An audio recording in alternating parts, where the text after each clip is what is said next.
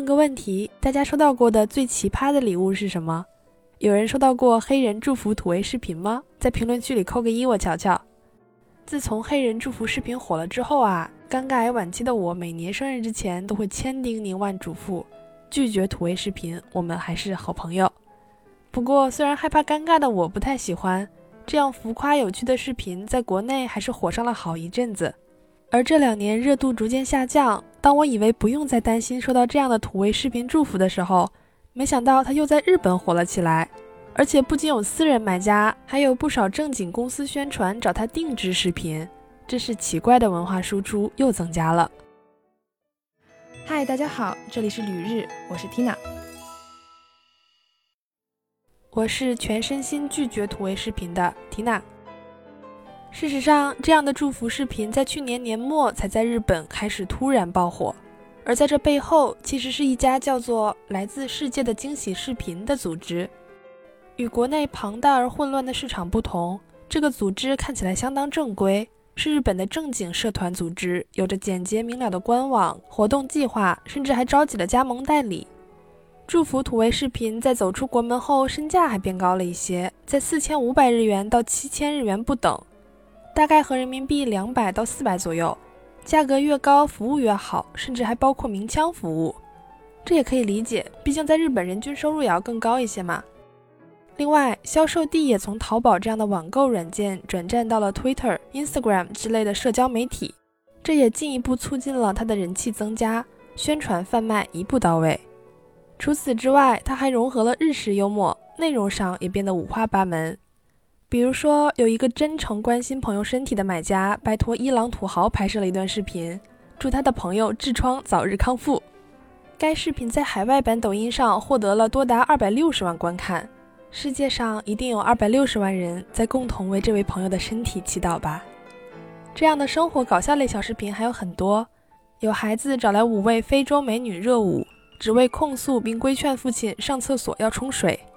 甚至还有任性的日本网友找来非洲七仙女唱跳，今天生病不上班，来向老板告假，不知道第二天会不会有续更。今天丢了工作。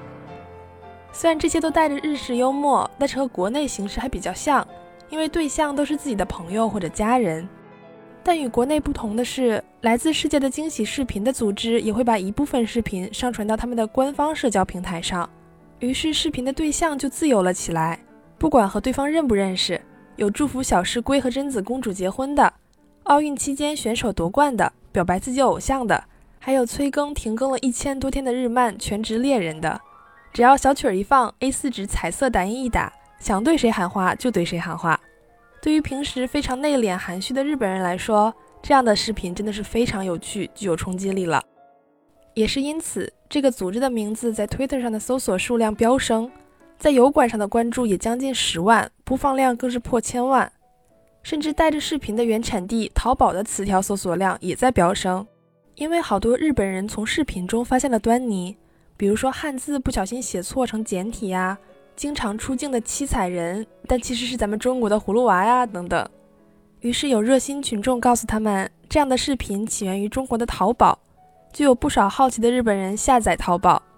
不过，由于淘宝暂时还没有日文显示的功能，不懂中文的日本人们还得靠着翻译器艰难的使用。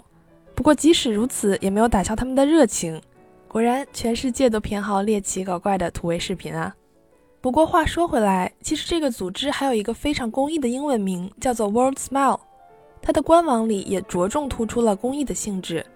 官网上说，出现在视频中的人都是遭受着贫困、吃不饱饭、没有工作或者不能上学的人。还有被迫扛着枪去打仗的退役士兵们，而视频制作的收益将被用于支援视频中出现的人。他们也报告说，随着这项服务在日本走红，这些人的生活发生了很大的变化。拍摄视频已经成为他们的重要收入来源。这类视频之前在国内火的时候，就有人质疑，是不是对当地人们的剥削啊？赚的钱真的会给到视频中出现的人手中吗？而咱们的国人把这项服务带到日本之后，不仅做大做强，还变得更加正规，甚至日本媒体还专门报道了这个组织，